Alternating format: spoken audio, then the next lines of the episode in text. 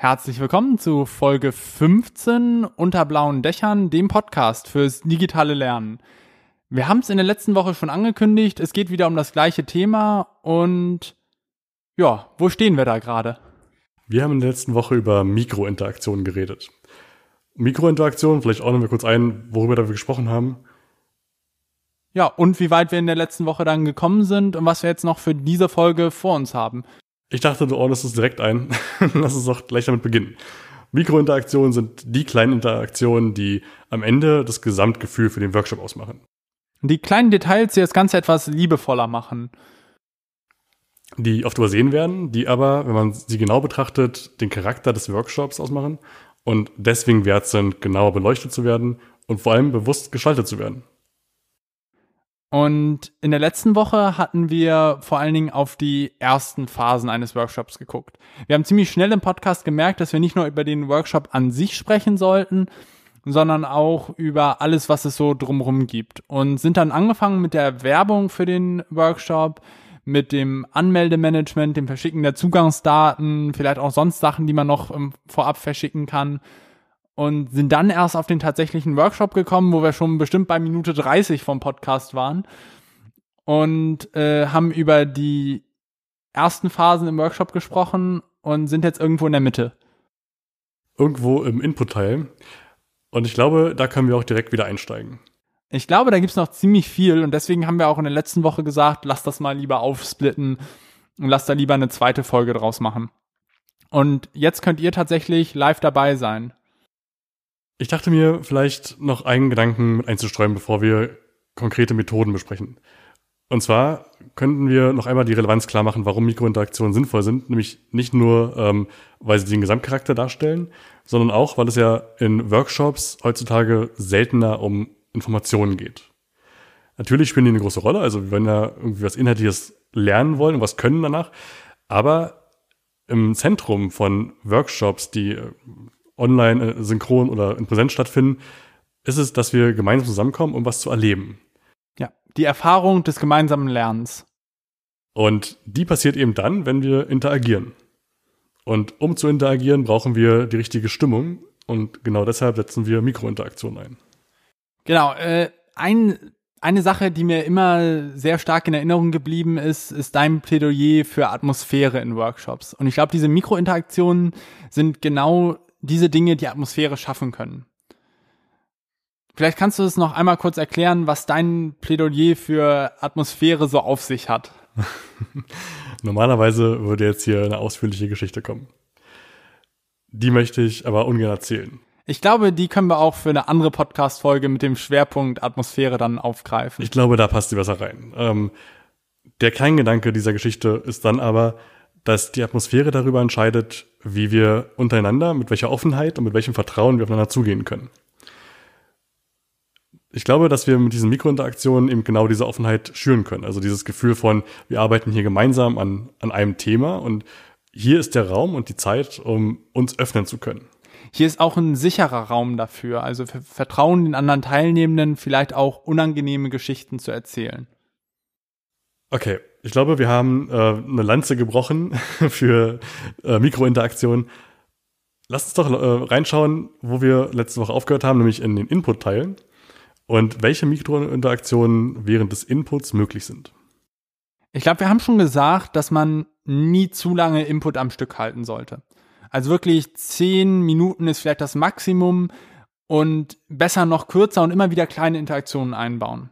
Das heißt, nicht immer große Aufgaben zwischenstreuen, wo die Teilnehmenden vielleicht jetzt im Breakout-Sessions was eigenes erarbeiten müssen, weil das natürlich auch immer Unruhe mitbringt und man da auch auf dem Weg in die Sessions, auf dem Weg wieder zurück, äh, die Gefahr läuft, irgendwo Teilnehmende zu verlieren, auch wenn man jetzt externe Tools benutzt und die Teilnehmenden woanders hinschickt.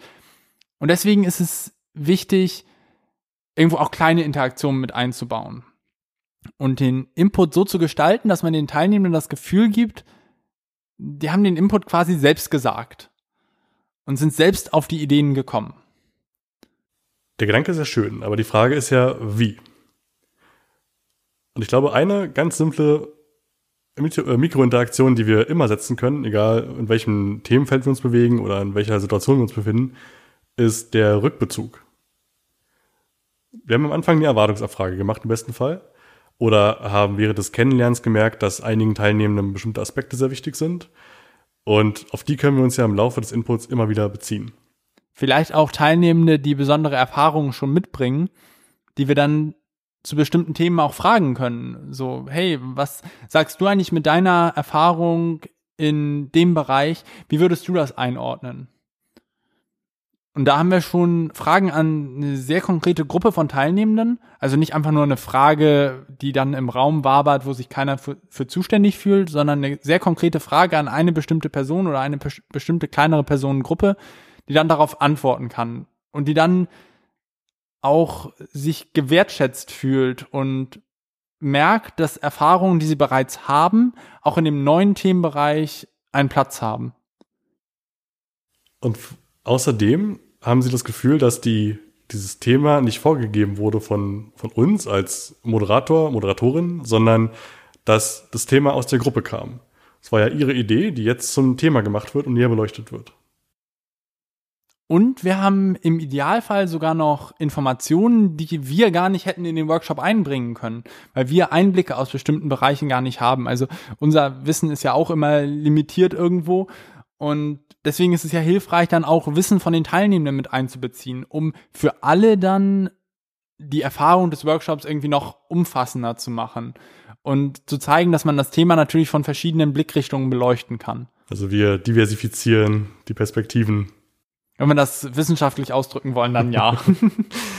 ähm, das ist ein spannender Punkt, denn wir haben ja auch andere ähm, Vokabeln, die wir nutzen, um Themen zu beschreiben. Also es ist ja, Workshop in Moderation super wichtig, die äh, Sprache des Publikums zu sprechen. Und natürlich können wir, indem wir Gedanken und vor allen Dingen Formulierungen aufgreifen, die wir selbst anders gewählt hätten, die Teilnehmer nochmal anders einbeziehen. Denn vielleicht ist ihnen eine bestimmte Formulierung viel näher als die, die wir uns im Vorfeld überlegt hätten. Das erinnert mich so ein bisschen an die Schulzeit, wenn der Lehrer irgendwo einen Mitschüler dann aufgefordert hat, das Thema nochmal mit eigenen Worten zu erklären. Und wo manche Klassenkameraden dann genau in dem Moment gesagt haben, ah, jetzt habe ich's verstanden. Weil sie einfach ein bisschen andere Worte benutzt haben. Genau. Denn wir alle haben ja unterschiedliche Erfahrungen gemacht und unterschiedliche Prägungen erfahren und haben deshalb einfach andere Assoziationen zu bestimmten Formulierungen und Begriffen. Ich würde mich einmal kurz auf die beziehen, die uns gerade zugucken und mal in die Kamera gucken. Und ich sehe, dass da auch schon Leute irgendwie gewunken haben, aber ich kann das aus der Entfernung sehr schwer einordnen. Also, falls wir jetzt irgendwie eine Nachricht übersehen, eine Frage oder sowas, sorry, wir sind auch noch am Üben und am gucken, wie wir das mit Instagram Live hinkriegen. Und, äh, ich habe auch eine doppelte Hürde drin, weil ich einfach die Sonne im Gesicht habe. Ich, ich sehe einfach nichts, was da passiert, keine Ahnung. Ja, bei mir steht die Sonne jetzt äh, schräg von der Seite. Also ich glaube, das Licht ist echt nicht perfekt hier, aber mh. Hm. Dafür ist der Hintergrund schön. Ne? ja, deswegen nehmen wir einen Podcast auf normalerweise und äh, kein Video. Okay, zurück ins Thema wo stehen wir hinsichtlich des Inputs? Wir haben also die ersten Rückbezüge gemacht. Wir haben die Formulierungen aufgegriffen, die von den Teilnehmern verwendet wurden. Und der nächste Schritt ist jetzt aber, dass wir neue Themen reinsetzen wollen, die noch nicht genannt wurden. Wie können wir da vorgehen? Hast du da Gedanken, wie wir dort Mikrointeressen setzen können, wo noch nichts äh, da ist, worauf wir aufbauen können? Also wir können natürlich immer auch in bestimmte Richtungen natschen, wenn wir Input von den Teilnehmenden haben wollen. Also allein mit unserer Fragestellung haben wir immer einen sehr großen Einfluss darauf, in welche Richtung jetzt äh, die Antworten kommen.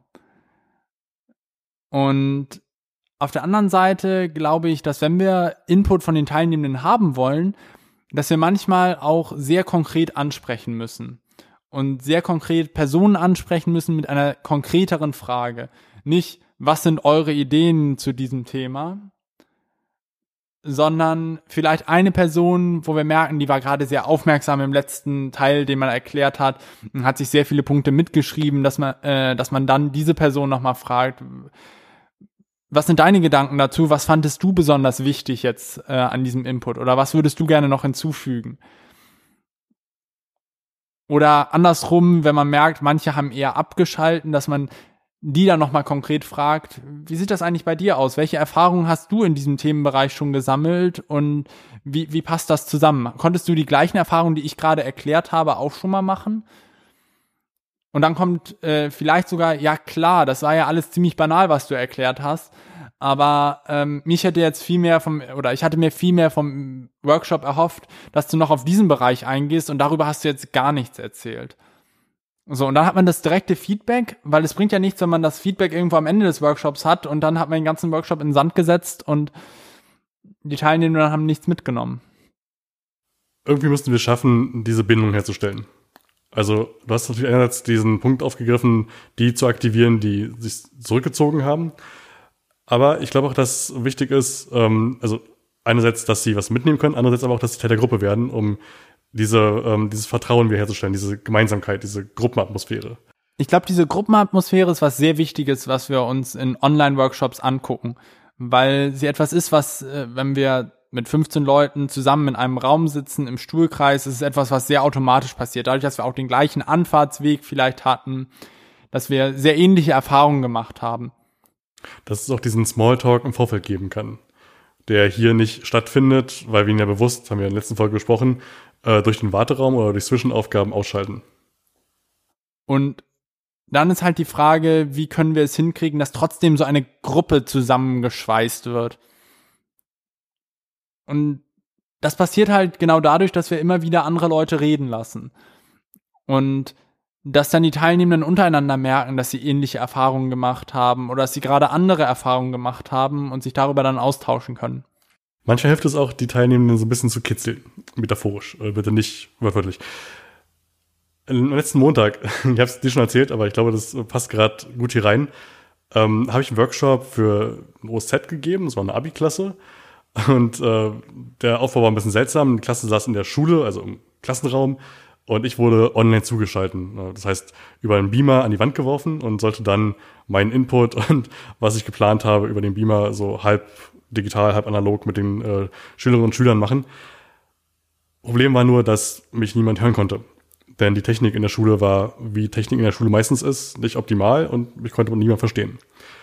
Die Lösung war dann, dass mich die Lehrerin auf dem Telefon angerufen hat. Und dann hat sie mich per Freisprechen in den Klassenraum gelegt, mitten in die Klasse und dann hieß es, ja, mach mal. Ich konnte die Klasse nicht mehr sehen, sie konnten mich nicht mehr sehen, äh, das hatte andere Gründe, aber ich war darauf reduziert, dass sie mich hören und ich sie höre und sie meine Folien sehen können. Und jetzt habe ich auch da versucht, Mikrointeraktion zu setzen.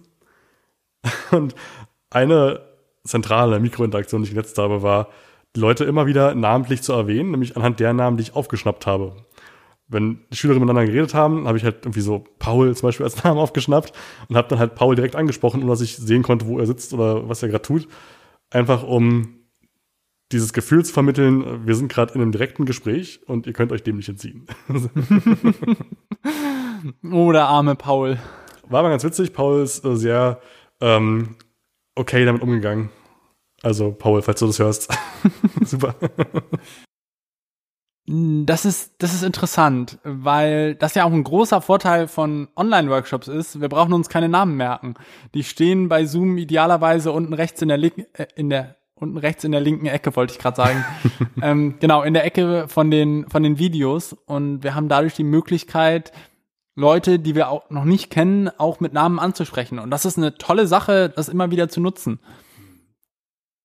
Ja, ähm, macht wahrscheinlich auch ein bisschen träge, ne? Also Du musst dich halt nicht mehr darauf konzentrieren, die Namen zu merken beim Kennenlernen. Was auch cool ist, du kannst dich auf andere Sachen fokussieren. Genau, also ich muss mir beim Kennenlernen nicht die Namen merken, ich kann mir andere Sachen merken, was die Teilnehmenden irgendwie ausmacht. Und ich habe den ganzen Workshop Zeit, mir die Namen zu merken. Also meistens kann ich danach die Namen besser, als ich sie jetzt vielleicht im analogen Workshop gekonnt hätte.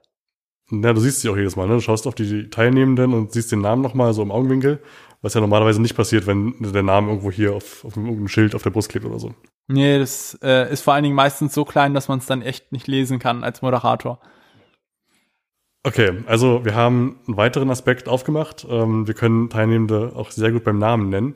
Das muss gar nicht immer so direkt äh, erfolgen. Ne? Also ich habe schon sehr häufig Diskussionen geführt, ob man in, einem, in einer Vortragssituation oder in einer Moderationssituation Leute bewusst namentlich auffordern sollte, mitzumachen, auch zu fragen, äh, was, was sie denn vom Thema halten. Äh, ist eine endlose Debatte, die total individuell. Ähm, Auch sehr kontextabhängig. Genau. Aber ähm, das muss ja nicht immer eine direkte Anrede sein, sondern das hilft ja auch, wenn ich Paul indirekt einfließen lasse, indem ich seinen Namen einfach in meinen Satz einbaue, wenn ich irgendwas erkläre. Zum Beispiel könnte ich ja meinen Input anhand dessen erklären, wie Paul sich letztens verhalten haben könnte. Muss nicht stimmen. Man kann es dann humoristisch wieder auffangen. Mhm. Ähm, auch das ist so ein, dieses Kitzeln der Gruppe, was ich meinte. Äh, hängt natürlich auch davon ab, ob die Gruppe diesen Witz versteht, ob Paul okay damit ist, dass ich ihn da reinfließen lasse. Man merkt es ja aber sehr schnell, welche Teilnehmenden äh, ja, für Witze offen sind. Das merkt man ja häufig schon in den ersten Minuten bei der Vorstellungsrunde, wer sehr humorvoll mit Sachen umgeht und wer vielleicht noch sehr zurückhaltend ist. Dann, wenn die Leute okay sind, damit sind, kann es aber sehr hilfreich sein, einfach weil die Gruppe immer das Gefühl hat, dass sie jeden Moment irgendwie angesprochen werden könnten, dass jeden Moment irgendwie so ein Witz kommen könnte. Das, das macht irgendwie wach und sorgt dafür, dass die Leute irgendwie am Ball bleiben. Auch das ist eine Mikrointeraktion, die mit dem Inhalt meistens wenig zu tun hat, aber für die äh, Dynamik und die Aufmerksamkeit der Teilnehmenden Wunder wirken kann. Das ist genau dieses äh, Ding, dass man irgendwie ja, wild zufällig Personen wählt für Beispiele, dass man statt diesen zufälligen Personen, die halt irgendwo leben, vielleicht aus einer ganz anderen Stadt oder sowas, dass man halt Personen nimmt, die konkret aus dem Umfeld kommen. Die entweder im teilnehmenden Kreis sind oder im Umfeld der Teilnehmenden. Ich glaube, wir sind so ein bisschen vom Thema Mikrointeraktionen jetzt abgekommen. Wobei das natürlich auch irgendwie alles zusammengehört. Ja. Absolut. Ähm, Sören, dann refokussiere uns doch mal zurück aufs Thema Mikrointeraktion.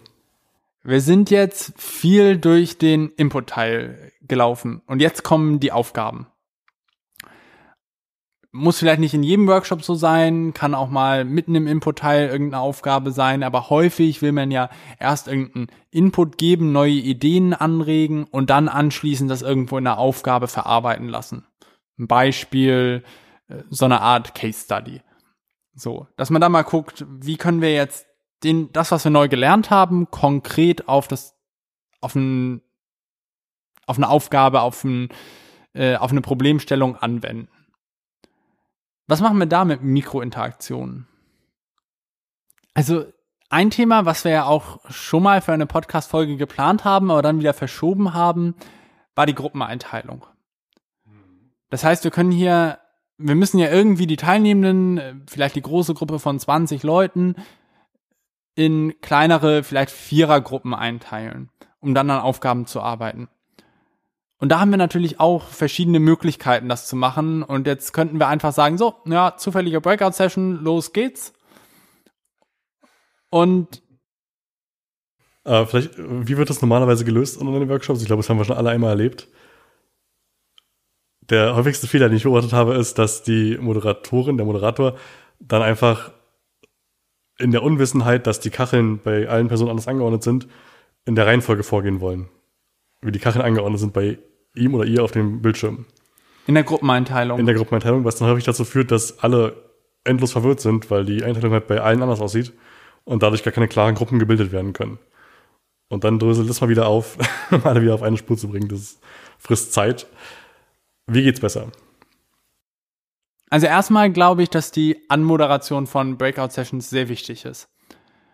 Und vor allen Dingen dieser, diese Zeitspanne zu überbrücken, die man ja doch braucht, um irgendwie das, die Breakout-Sessions zu erstellen und zu gucken, dass vielleicht bestimmte Teilnehmende zusammen in einer Session sind, andere wieder auseinandergebrochen werden.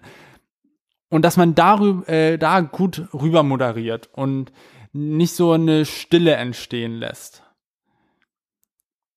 Und dass die Aufgabe natürlich hinreichend konkret ist. Aber darüber haben wir, glaube ich, in der Podcast-Folge zu Breakout-Sessions schon gesprochen.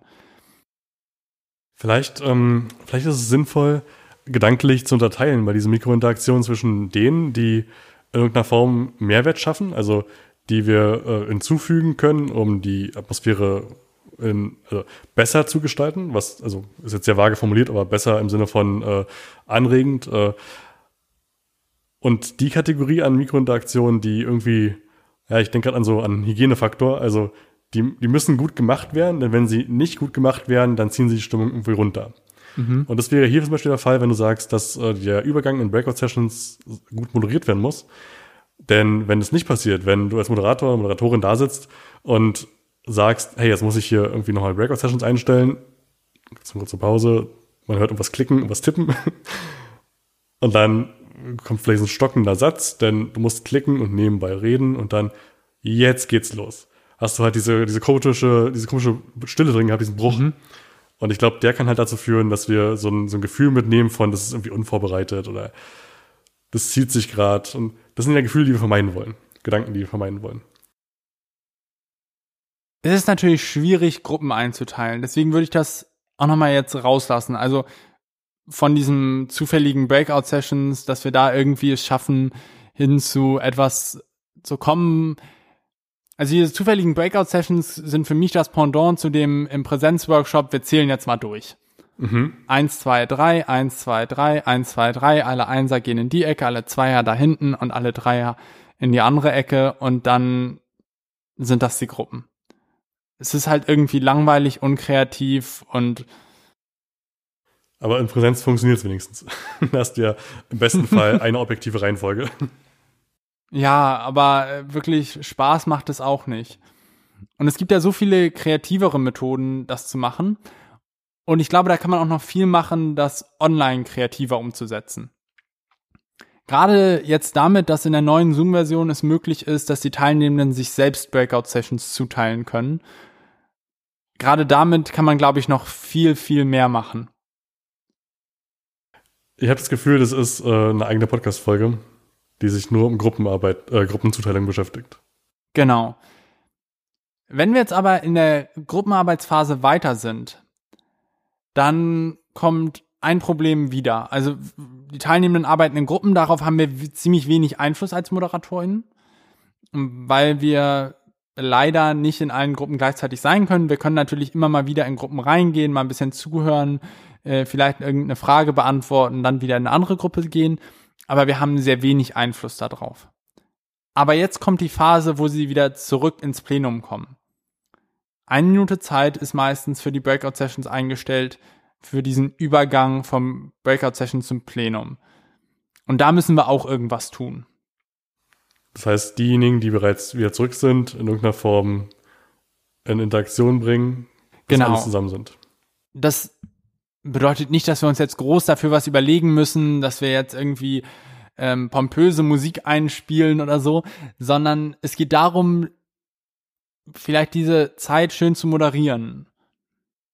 Also allein so ein bisschen Horse Race mäßig zu moderieren. So, jetzt kommen drei Leute zurück ins Plenum. Ich sehe, es fehlen noch zehn. Wir warten deswegen noch einige Sekunden. Einfach, dass man irgendwo was hat und nicht reine Stille. Und das ist wieder dieser Moment, wenn Teilnehmende zurückkommen ins Plenum und sie merken, dass alle da irgendwie gerade ähm, ja mehr oder weniger schief sitzen, dann ist es, oh, hm, naja, vielleicht passt das jetzt doch nicht so oder hm, vielleicht kann man da schon äh, mehr aufbrechen und diese Zeit nutzen, damit die Teilnehmenden sich irgendwie noch wohlfühlen. So ein bisschen wie das Zurückkommen aus einer Pause oder aus den äh, ja, kleinen, aus den kleinen Gruppen wieder zurück ins Plenum, wie das im Präsenzworkshop ist. Ich überlege gerade, ob wir visuell äh, was dafür tun können, indem wir auf dem geteilten Bildschirm irgendwas zeigen. Ähm, der Gedanke ist noch nicht, nicht weitergedacht. Also das ist nur so ein erster Impuls gerade, über den ich bisher nicht nachgedacht habe in der, in der Form. Aber ich habe das Gefühl, da steckt Potenzial drin. Äh, generell steckt in dem geteilten Bildschirm sehr viel Potenzial. Vor allen Dingen, wenn wir es äh, wissen zu nutzen und wenn wir uns immer wieder bewusst werden, wie es eigentlich für die Teilnehmenden gerade aussieht.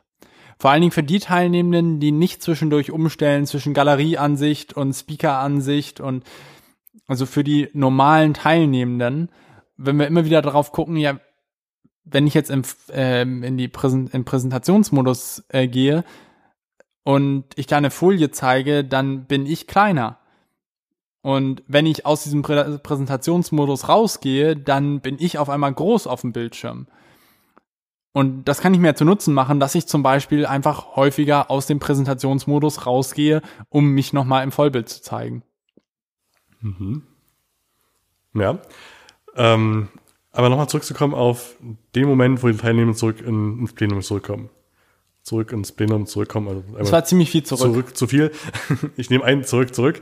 Ähm, wie gehen wir jetzt mit der Situation um? Also du hast ähm, von diesen Horse Race gesprochen. Mhm. Vielleicht kannst du es nochmal konkreter machen, weil ich habe das Gefühl, es war so eingeflochten in den Satz.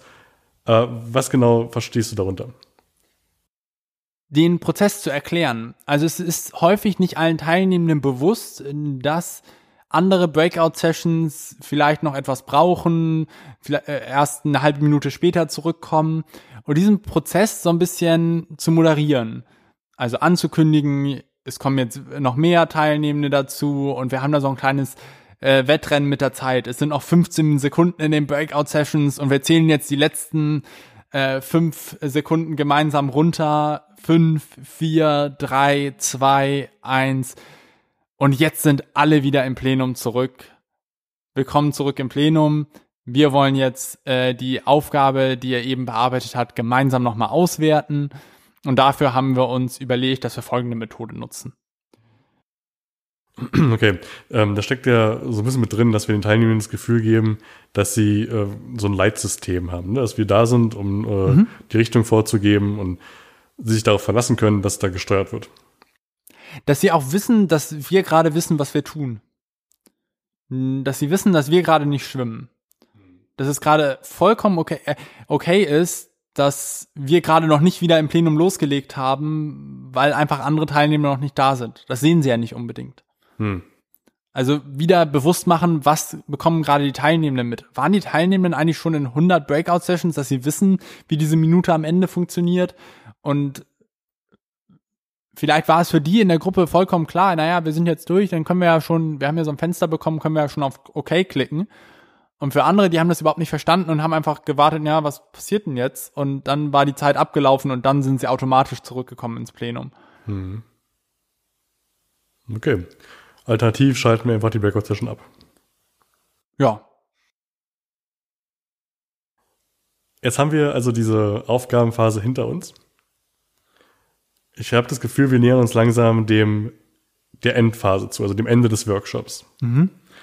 Und am Ende des Workshops haben wir nochmal bestimmte Elemente, die in der Regel Teil des Workshops sind. Zum Beispiel ähm, haben wir den Feedback-Prozess, also wo wir als Moderatorin, Moderator uns Feedback der Gruppe geben lassen zum Workshop. Aber auch den Reflexionsprozess, äh, vermutlich in anderer Reihenfolge, wo die Teilnehmenden äh, nochmal reflektieren, was sie aus diesem Workshop für sich mitnehmen. Und dann haben wir irgendeine Art von Verabschiedung drin. Vielleicht auch eine Art von Ausblick. Mhm. Das kann auch sein, ja. Also sowohl für die Teilnehmenden als auch natürlich, was man als Moderation sagen kann, äh, in irgendwie der nächste Workshop findet in zwei Wochen statt und ist dann zu folgendem Thema oder schaut doch mal auf unserer Website vorbei. Dort haben wir übrigens auch die ganzen Materialien jetzt zu diesem Workshop zusammengestellt, dass wir nochmal zeigen, was sind Call to Actions, Handlungsempfehlungen. Mhm. Okay, also haben wir vier Bereiche, die wir betrachten könnten. Und das ist bestimmt nicht abschließend. Also bestimmt gibt es da noch viel mehr, was wir irgendwie noch mit einfließen lassen können. Und das sind alles Bereiche, die wieder sehr, äh, in Anführungsstrichen, themenfremd sind. Also wo wir ja nicht irgendwo bestimmte Informationen oder bestimmtes Wissen platzieren wollen, sondern wo es vor allen Dingen um den Lernprozess der Gruppe geht. Und wir erinnern uns nochmal, wir haben ja diese drei entscheidenden Elemente in allen Dingen, in jedem Prozess, nämlich Anfang, Ende und zwischendrin die Hoch- und Tiefpunkte. Das heißt, das bleibt bei den Teilnehmenden im Gedächtnis, wie jetzt das Ende ausgesehen hat. Und ob das halt dieses, hat jemand noch Fragen ist und dann irgendwie anschließend 30 Sekunden Stille und dann, das ist nicht der Fall, ja, dann sind wir für heute fertig, äh, bis nächste Woche. Mir hat der in der nasale Ton gefallen, denn äh, der gehört oft dazu. Ja, leider. so, Jetzt hat uns beide äh, das Vibrieren des Handys total rausgebracht, ja? ja, ich habe gedacht, vielleicht schreibt uns ja irgendjemand von den Zuhörenden jetzt gerade, aber ich glaube, das war eher. Das war bloß ich, der vergessen hat, seinen, seinen äh, Vibrationsalarm auszuschalten. Das ist etwas, was normalerweise nur mir passiert. okay. Ähm, wir wollten uns die Ausstiegssituation genauer betrachten. Und das erste, was ja in dieser, in dieser, in diesen vier Schritten ähm, logischerweise zuerst kommen sollte, wäre die Reflexion. Genau. Also für die Teilnehmenden die Gelegenheit zu schauen, was, was nehmen sie für sich heute mit, was haben sie als wertvoll empfunden. Und jetzt ist natürlich die Frage, wie genau bauen wir so einen Prozess sinnvoll auf? Es geht jetzt wieder um die kleinen Dinge. Also erstmal, dass wir so etwas überhaupt drin haben, ist ein kleines Ding im Workshop, was sehr häufig nicht passiert. Was aber Wunder wirken kann, nicht nur in dem Sinne, dass ich jetzt sage, so und jetzt sagt bitte jeder von euch einmal, wie ihr das Gelernte dann in Zukunft anwenden wollt. Sondern es geht ja vor allen Dingen um die eigene Reflexion dann der Teilnehmenden. Nicht unbedingt, dass sie das mitteilen müssen, sondern es kann auch einfach sein, jetzt äh, das fand ich in einem Workshop ganz cool, äh, den wir auch mit organisiert haben, aber nicht moderiert haben, wo die Referierende gesagt hat, dass sich jeder so einen Zettel einfach mal nehmen soll und da so eine Art Notiz an sich selbst schreibt. So, das möchte ich in Zukunft anders machen oder das möchte ich in Zukunft, darauf möchte ich achten, das möchte ich mir notieren, sowas. Was ich halt aus diesem Workshop mitnehme. Mhm. Ich kenne das auch äh, aus Präsenzworkshops ähm, mit, mit Moderationskarten, dass du eine hast, wo du draufschreibst, was du ändern möchtest, was du jetzt tun möchtest, und eine hast, wo du draufschreibst, was du nicht mehr tun möchtest, und die wirfst du dann auf dem Weg nach draußen im Papierkorb. Also die eine, die du nicht mehr machen möchtest. Als symbolische Geste, dass du dich von dem Verhalten verabschiedest. Ähm, was ich gern mache, äh, ist in Kommunikationsworkshops haben wir in der Regel eine Art von Schatztruhe, die wir mit Begriffen füllen, über die wir geredet haben, sodass die Leute nochmal so einen Anker an, äh, für jedes Konzept haben. Und zum Schluss des Workshops ähm, zeige ich die gern und lasse die Leute nennen, was ihnen besonders viel gebracht hat in den letzten anderthalb Stunden oder was auch immer, wie lange auch immer der Workshop war. Und da wäre das dann auf der Tonspur, da wäre das dann auch äh, für alle zu hören, welche Person wozu den äh, stärksten Bezug hat. Also es ist nicht ganz anonym. Alternativ dazu nutzen wir auch gerne einen Aktionsplan. Und der wäre dann anonym. Das heißt, da haben, haben wir dann so, so, eine Vorlage, die ausgefüllt werden kann, wo die nächsten Schritte, die aus dem Gelernten resultieren, draufstehen können. Eine andere Methode ist natürlich auch, dass man so eine Evaluationslandschaft hat die man vielleicht schon, also auf der Landschaft, wo man sich irgendwo verorten kann und diese Verortung dann mit bestimmten Gefühlen, Gedanken verbunden ist. Also man setzt sich irgendwo unter die Brücke und sagt dann dazu, naja, da ist es dunkel und ähm, ich tappe am Anfang des Workshops noch komplett im Dunkeln zu diesem Thema. Ich glaube, wir müssen einmal den Begriff Evaluationslandschaft näher einordnen, weil der nicht aus dem Begriff hervorgeht.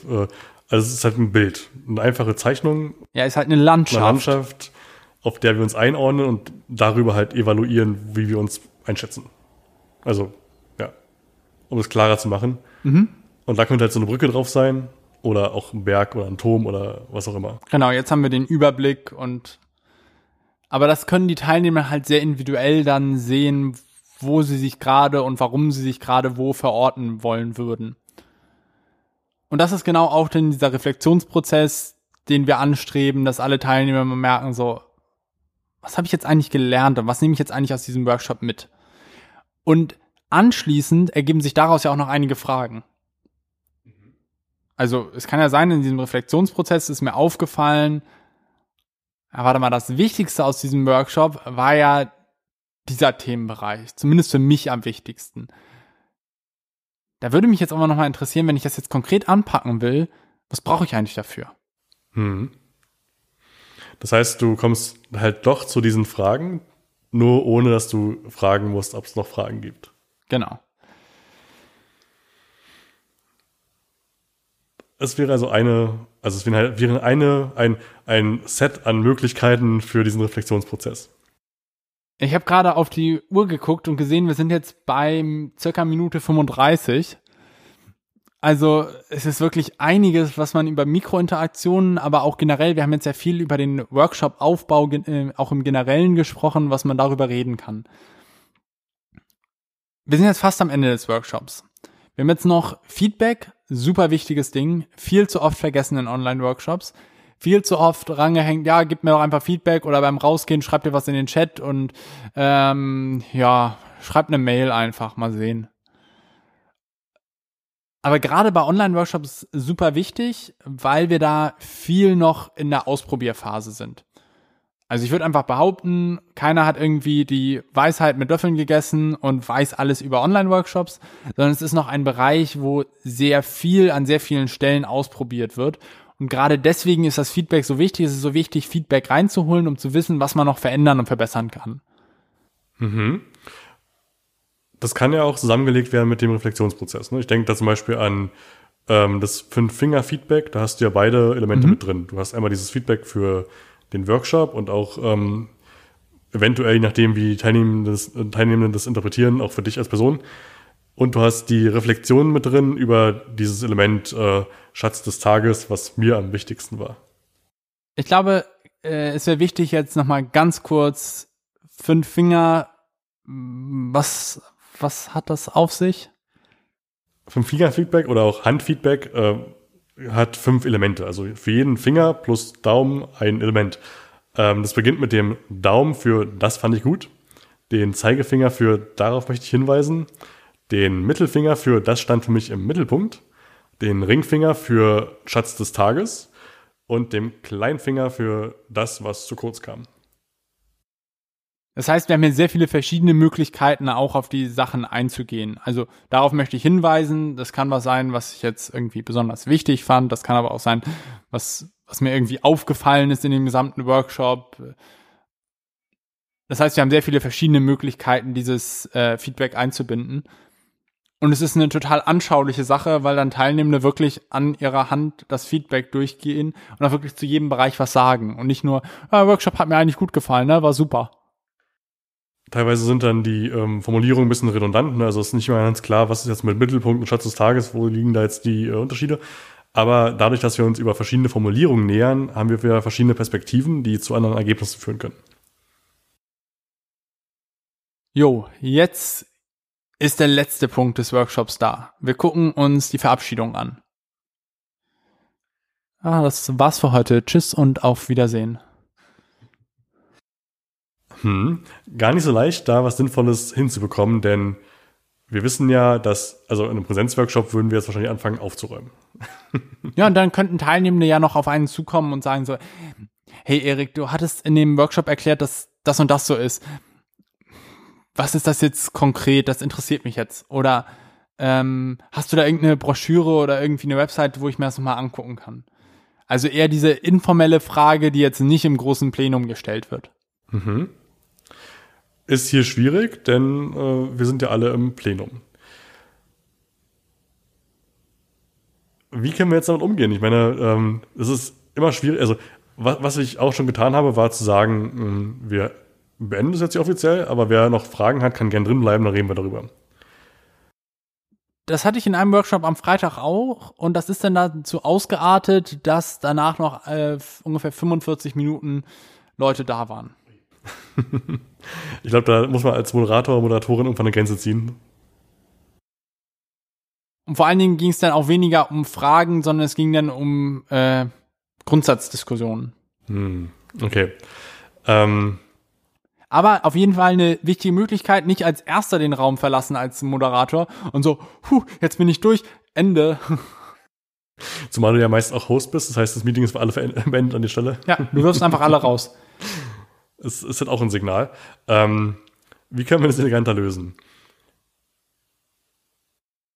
Ne, wir können einmal diesen Rausplätscher-Prozess schaffen, aber darüber noch äh, uns unterhalten. Also einfach dann in informellen Austausch gehen, nicht unbedingt unter den Referierenden, also nicht ungefähr unbedingt, ja, jetzt wollen wir noch mal einen Workshop auswerten, wir warten noch, bis alle Teilnehmenden raus sind. So, sondern eher auch mit den Teilnehmenden. So, vielleicht irgendwie äh, ein Teilnehmer, über den man sich besonders gefreut hat, dass er oder sie dabei war, so, hey, fand ich total äh, cool, Charlotte, dass du heute dabei warst. Oder ähm, das hatte ich gar nicht erwartet, dass du heute noch kommst oder so. Ähm, hat mich sehr gefreut, dass man da vielleicht auch nochmal eine persönliche Ebene zu Teilnehmenden aufbaut. Da könnte man auch wieder diese Rückbezüge setzen. Also vielleicht hat irgendeine Person was besonders Spannendes gesagt eine Perspektive aufgemacht, die man selbst noch nicht so betrachtet hat. Auch das könnte man da nochmal erwähnen. Ja, also nochmal sagen, deine Idee, äh, ich denke gerade noch äh, immer über deine Idee, die du in meinem Input-Teil gesagt hast, wo du darauf hingewiesen hast, dass auch dieser Themenkomplex wichtig ist. Da denke ich gerade noch drüber nach und überlege, wie ich das jetzt im nächsten Workshop irgendwie noch mit einbringen kann. Eine Sache, die ich ähm, in der Grundschule erlebt habe, als ich, ähm, ich habe eine Zeit lang in der Grundschule gearbeitet äh, mit kleineren äh, Kindern und da gab es Rituale am Ende jeder, jeder Stunde. Das heißt, wir hatten, äh, das war noch vor Corona, da haben wir uns dann halt im Kreis hingestellt, die Hände übereinander gelegt und äh, auf drei äh, laut irgendwas gerufen. Das war ein cooles Ritual, weil die Kinder wussten, danach ist vorbei. Das war's dann. Jetzt ist es natürlich schwierig, äh, online gemeinsam irgendwas zu rufen und vielleicht auch in einer Erwachsenenbildung schwierig, dass dann, äh, dass es nicht albern wirkt. Äh, aber eine Art von Ritual einzuführen, denke ich, könnte eine sinnvolle Sache sein, besonders bei Kursen, die man regelmäßig gibt. Also bei Gruppen, die wiederkehren. Eine Minute tanzen. Einfach Musik spielen und eine Minute dazu tanzen lassen. Danach ist, lässt man die Musik ausklingen und dann ist halt Ende. Es hat auch so ein bisschen was von Tagesschauende, wenn die Kamera wegzoomt und man hat noch so ein bisschen Gebrabbel. dun, dun. Aber damit ist ja die Arbeit für uns als Moderatoren nicht getan. Damit ist das der Workshop ja nicht zu Ende. Sondern dann geht's ja erst recht in die Nachbereitung und ans Gucken, was man jetzt, was sich aus diesem Workshop ergeben hat und was man noch in Zukunft machen kann. Wir sprechen also über die Nachbereitung der Veranstaltung. Ja, genau das hatte ich eben angesprochen. Ich wollte es nochmal labeln. Ich glaube, du hast dich, hattest du das Label so gesetzt? Ich bin nicht ja, sicher. Bin, ähm, wenn nicht, ist es doppelt gelabelt, das passt auch. Denn wir haben ja in der Vorbereitung auch geschaut, dass wir die Teilnehmenden schon im Vorfeld motivieren, äh, gerade weil es halt kostenfreies Angebot ist. Ähm, in der Nachbereitung geht es ja nicht mehr darum, sondern da steht ja im Fokus, dass wir den Transfer stärken. Dass wir auch den Austausch und die Vernetzung zwischen den Teilnehmenden vielleicht stärken. Ja, vielleicht, dass wir bestimmte Teilnehmende nochmal anschreiben und sagen, hey, äh, du hast irgendwie dazu nochmal eine Frage gestellt, hier habe ich noch zusätzlich, äh, zusätzliches Material oder äh, vielleicht ist das ein Kontakt, mit dem du dich auch nochmal austauschen könntest. Denn wir haben hier die Gelegenheit, ähm, so overdelivern. ähm, das heißt, wir geben im Nachhinein noch mehr raus, als die Teilnehmenden erwarten. Sie erwarten im höchsten Fall nochmal eine, nette E-Mail, wo die Folien vielleicht geschickt werden oder ein Handout. Aber wenn wir da noch was Individuelles reinpacken, was ihnen ganz konkret Mehrwert gibt, haben wir nochmal die Chance, einen positiven Eindruck im Nachhinein zu setzen. Dieses Gefühl von, okay, wow, da hat mir jemand erstens zugehört und zweitens sich nochmal die Mühe gemacht, mir persönlich zu schreiben. Das ist die eine Möglichkeit, aber die andere Möglichkeit ist natürlich auch generell einfach mehr dazu bereitzustellen. Also nicht einfach nur die Folien in der kurz, im kurzen Zweizeiler zu schicken, sondern vielleicht noch interessante Links, die vielleicht auch speziell zu dem Workshop, zu diesem einen Workshop sind, ähm, äh, zusammenzustellen oder auch das äh, Input, was äh, oder der Input, den man von den Teilnehmenden bekommen hat, nochmal irgendwie zusammenzufassen und dazu zu schreiben. Es geht hier auch viel wieder um dieses kleine i-Tüpfelchen dieses Gefühl zu vermitteln, da kümmert sich jemand ernsthaft um mich und um äh, meinen Lernerfolg. Und dieser Prozess endet ja vielleicht im Idealfall damit, dass sich die Teilnehmenden für den nächsten Workshop anmelden. Und dass wir dann diese ganzen Mikrointeraktionen nochmal von vorne anfangen können. Den Kreislauf der Mikrointeraktionen.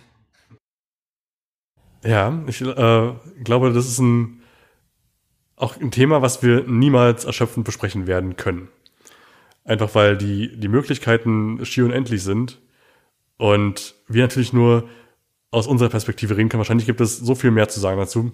Wenn ihr also Ideen habt, dann äh, schreibt uns gerne dazu. Also entweder jetzt im Instagram Live da drunter schreiben.